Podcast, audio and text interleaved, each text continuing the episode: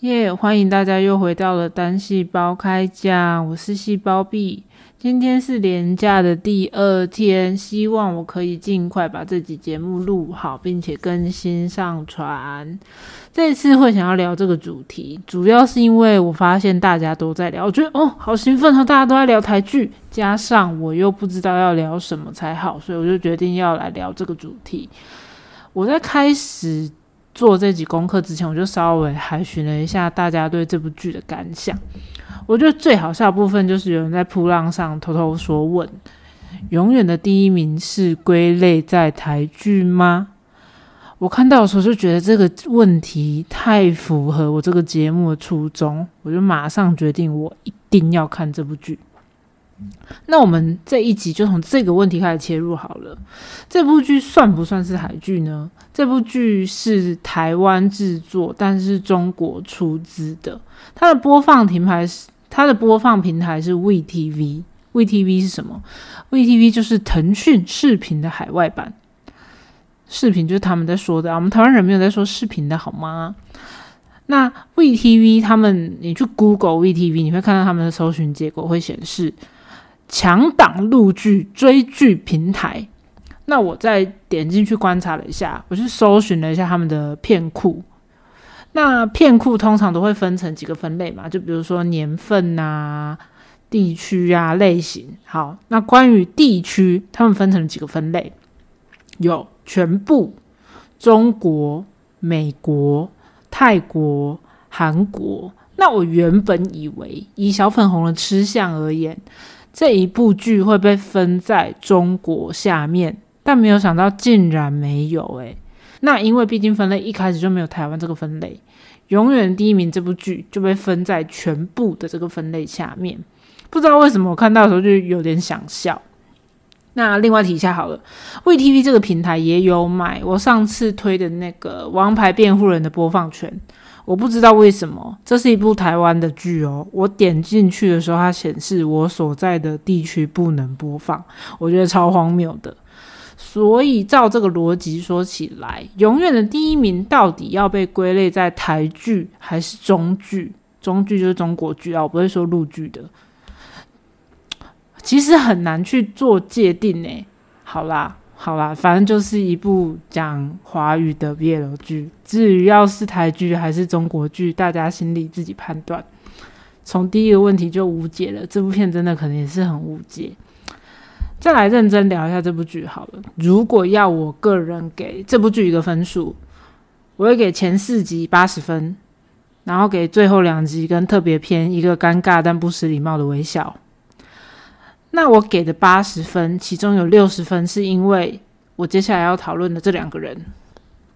第一个人就是张瑞佳，其实我也不是什么张瑞佳迷妹哦，就是从《盛夏光年》我认识他之后。他和张孝全的剧，我多少都会关注一下。根据我自己的印象，我看了一下他的维基百科啦。演完《盛夏光年》之后，他就没有拍真的喜欢男生的角色了。但有一些擦边球，有一部是和刘以豪演的《我的轨迹有》，这连续剧。然后另外一部是和林柏宏演的《到不了地方》啊，这部片是电影，我都没有看，我就不评论。那另外一个人，另外一个吸引我的人就是林子宏。这样讲起来，虽然有一点点不好意思，但是我当年曾经喜欢过 Special 一段时间。Special 就是曾经林子宏参与过的偶像团体。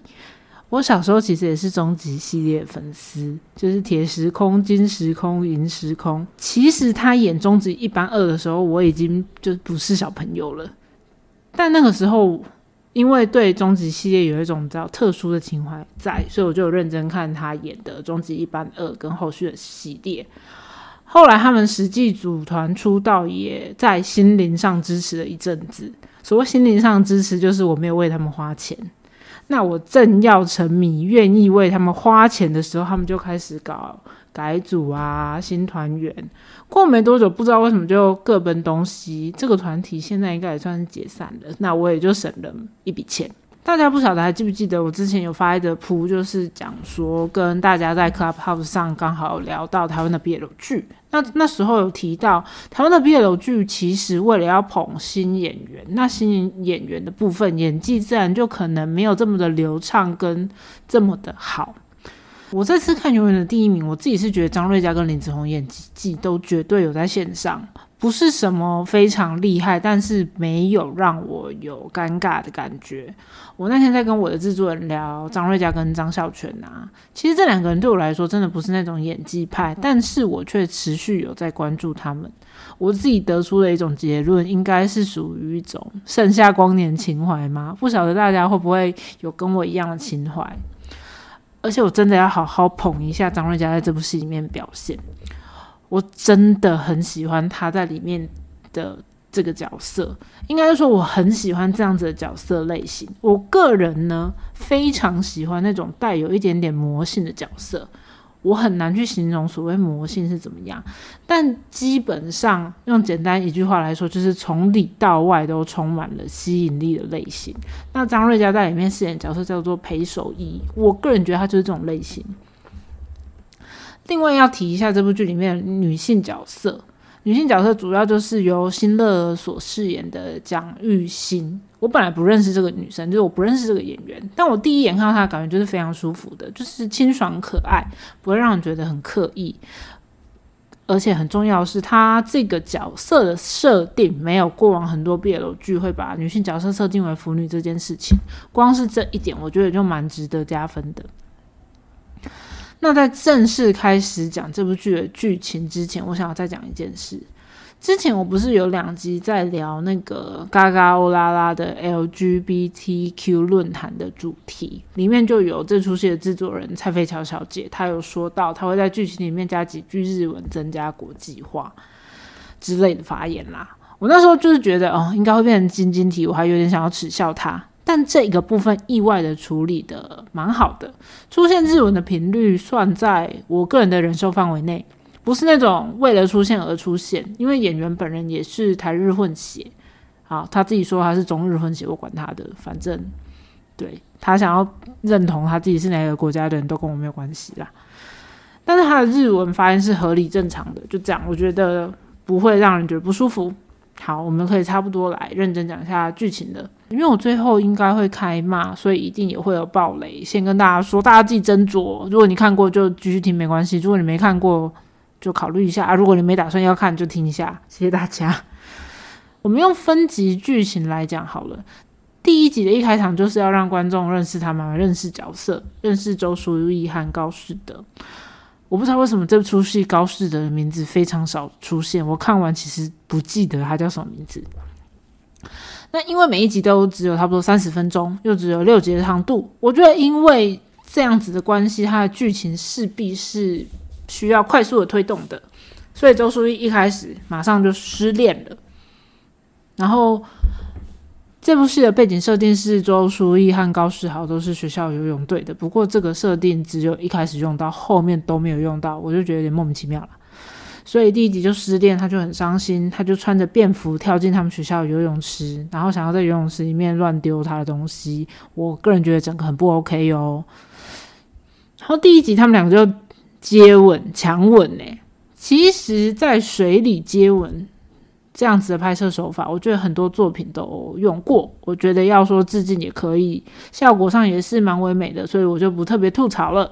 然后第一集就在他们的强吻之下结束，然后就来到第二集。第二集安插了一个对我来说有点莫名的桥段，就是周淑怡她刚失恋嘛，她马上就对一个可能是初次见面的女生有点心动，但是以我。个人的观点看来，他的人设并不是一个花心的人设，因为他喜欢他的青梅竹马很长一段时间，所以我就不懂这一段安排他对另外一个女生有一点点心动的感觉是为了什么？加上这是一部 BL 剧，所以让我觉得更莫名其妙。那第二集主要剧情就是因为周淑玉在泳失恋，因为周淑玉失恋在泳池边痛哭，然后就被高世哲偷拍。偷拍之后，高世哲就拿这个影片来威胁他。我觉得威胁这个桥段虽然也是老梗，而且其实是个蛮乐色的行为，但如果你用粉红滤镜看，就也蛮可爱的了。好，不要一直吐槽人家。那高士德怎么拿这个影片威胁他呢？他就威胁周书玉当他的书童。好，书童这个用词，我其实很难定义到底是不是之语。台湾人到底会用什么字？伴读吗？不过都没差啦，都已经不知道该不该被定义成台剧了。所以有没有使用之语，我个人是觉得开心就好。那第二集高士的人设就蛮明显的喽，他就是一个心机 boy，会用各种小技巧，就是拐骗周书义，达成他想要的结果。而且第二集就开始发糖了，就只有六集，要赶快发糖，不然之后没机会发。他们两个就会一起吃早餐，一起上课，然后上课的时候就会有一个人打瞌睡，靠在对方的肩膀上睡觉。然后这集第二集还有一件很重要、很重要、很重要的事情。就是张瑞佳登场了，成功让我继续追这部剧。我还沉浸在张瑞佳出现的快乐中，就这样迎来了第三集。第三集，就周书玉跟高士德在他们学校找了一个地方，做了一件非常惊天动地的事情，就是他们一起在学校煮了麻辣锅。我其实不知道在学校里面是可以煮麻辣锅的，至少我以前念大学是不行的啦。不过可能普通的大学生在学校煮麻辣锅也是很合理的啦。而且麻辣锅是推动剧情的重要推手。为什么这么说？就是在人物设定上，周书玉是胃不好，不能吃辣。然后他一吃麻辣锅之后，胃就马上不舒服。但因为我个人不是一个胃会不好的人，我不知道是不是真的吃完马上就会有症状发作。然后我觉得更奇怪的是，如果吃辣会有这么严重的后果，为什么周淑玉要吃辣？到底是什么心态？不过这一切都是为了剧情推动，我们不吐槽，我们当个好观众，好吗？而且吃辣这一段，因为他们就要去保健室，那张瑞佳所饰演的角色是学校校医，就可以看到非常魔性的张瑞佳。这件事情就让我很快乐，所以前面有没有逻辑没关系，我不在乎，有张瑞佳我就开心，好不好？那第三集的下半段就是周书义和高士德。哦，麻辣锅部分已经结束了。周书义和高士德受邀参加社团学弟妹所办的夜教活动。哦，游泳社的设定又出来了，并没有说完全抛弃啦。那夜教活动，大家应该都知道夜教活动什么，就不特别讲。两个人就是因缘际会巧合，演戏就是需要各种因缘际会巧合。他们两个就一起被困在保健室里，被迫一起度过一晚。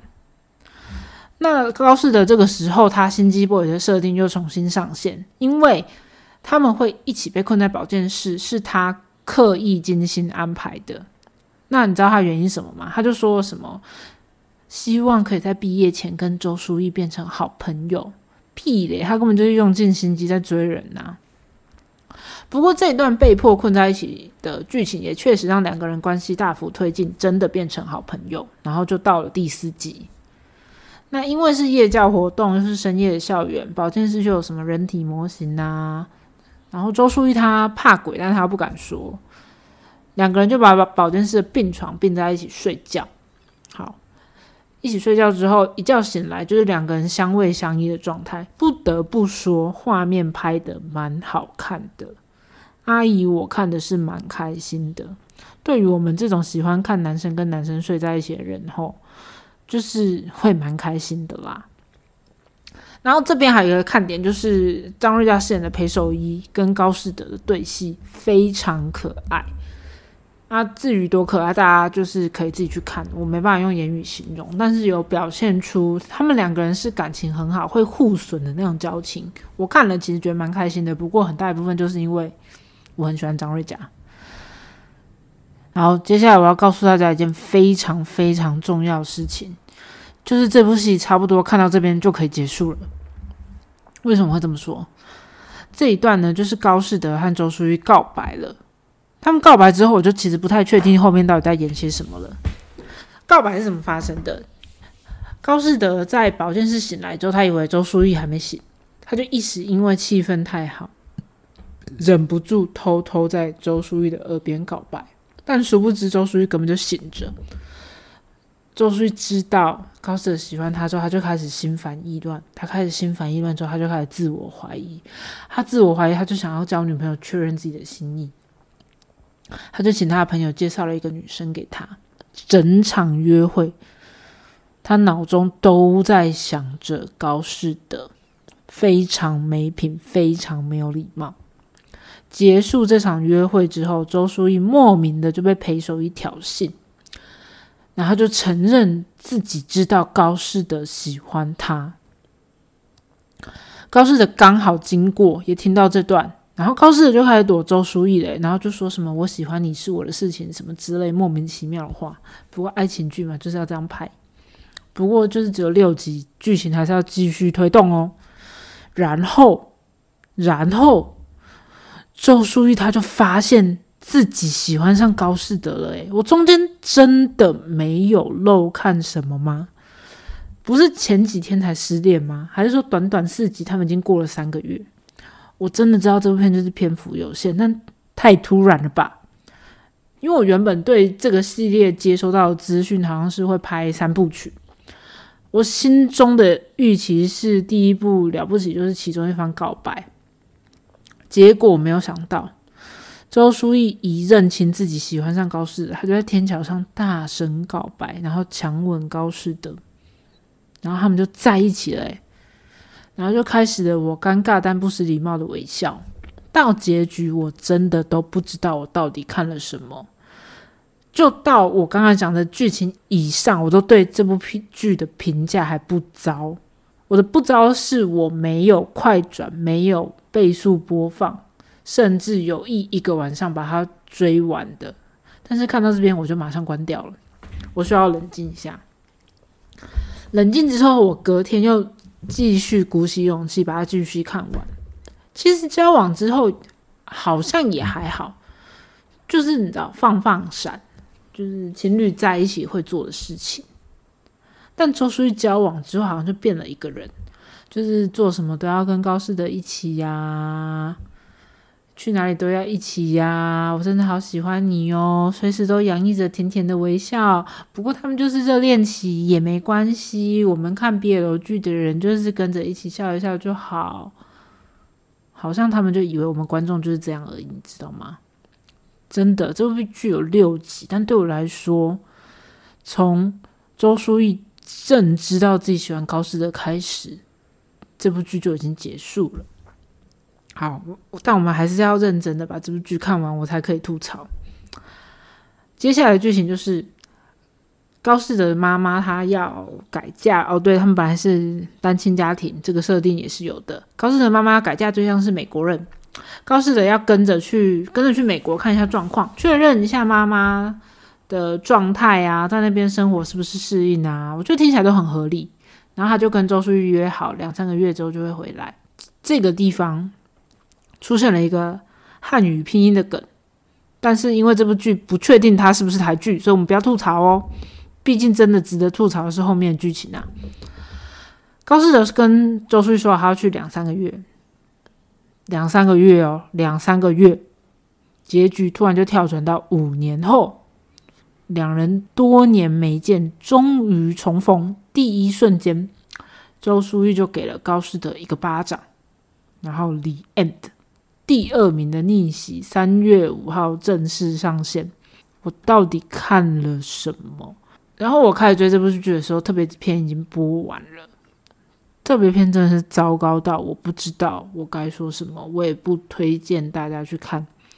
就算你有神农尝百草的精神，我个人还是良心诚挚的建议你不要打开特别篇。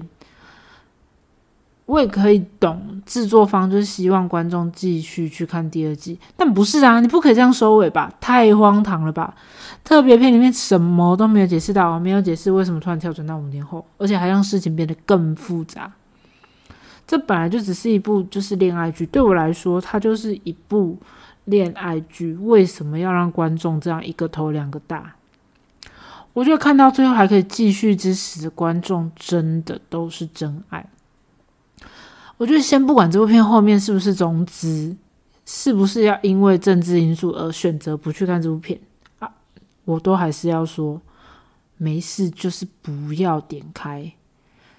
我觉得蛮怪的是，其实台湾蛮会拍一般的偶像剧的，为什么会不知道这种剧情编排是有问题的？这个编剧林佩瑜小姐，她也编了不少剧，大家可以去 Google，我就不一一赘述为什么要这样编排。我是真的没有想要继续看下去，诶，张瑞佳也完全无办法吸引我，诶。篇幅有限，所以你剧情要尽量塞满。但你不是这样乱塞啊？为什么中间会有被偷走的那五年？特别篇里面有一段，就是高士德和另外一个外国女生一起抱着婴儿，然后周淑玉就刚好看到。高士德到底是去美农还是去美国？这么容易就被周淑玉看到，然后两个人就这样开始渐行渐远，都不用沟通，情侣交往都不用沟通，然后五年后再见就是赏对方一巴掌，这是合理的吗？观众是有想要看这个吗？但其实我刚才说，虽然张瑞佳也没办法吸引我，但我的盛夏光年情怀还是可以稍微再燃烧一下。我应该还是会点开第二季啊！啊，我这样才有素材可以继续录节目啊，到时候才有办法继续跟大家分享啊。那关于这部不知道该怎么定义的永远的第一名，我的观剧心得就到这边，大家真的自行斟酌。啊，政治立场部分，我觉得每个人心中的尺都不一样。你不要因为有的人去看这部剧，你就觉得他怎么样；你也不要因为我去看这部剧，你就觉得我怎么样。但如果你要觉得我也不能怎么样啦。好，那又到了我们最后的推荐时间。但因为这次主题，我不知道多少人会听到这里，但我还是想要推荐一下。我还没看，但是我预计要去看的舞台剧《Debug》。笔电的使用手册，三月十一到三月十四，在新北市艺文中心演艺厅，是漫画家喵四郎的作品改编。我其实没有看过原作，但我非常喜欢喵四郎老师之前画的一部作品，叫做《魔王与小王子》，这些真超棒，希望可以继续看到后续。我对这出舞台剧也充满期待，会会决定要去看这部剧，就是因为他找了台湾。漫画家的作品改编，我觉得非常值得鼓励。大家赶快去购票，一起来支持台湾作品和台湾的舞台剧，好吗？拜拜。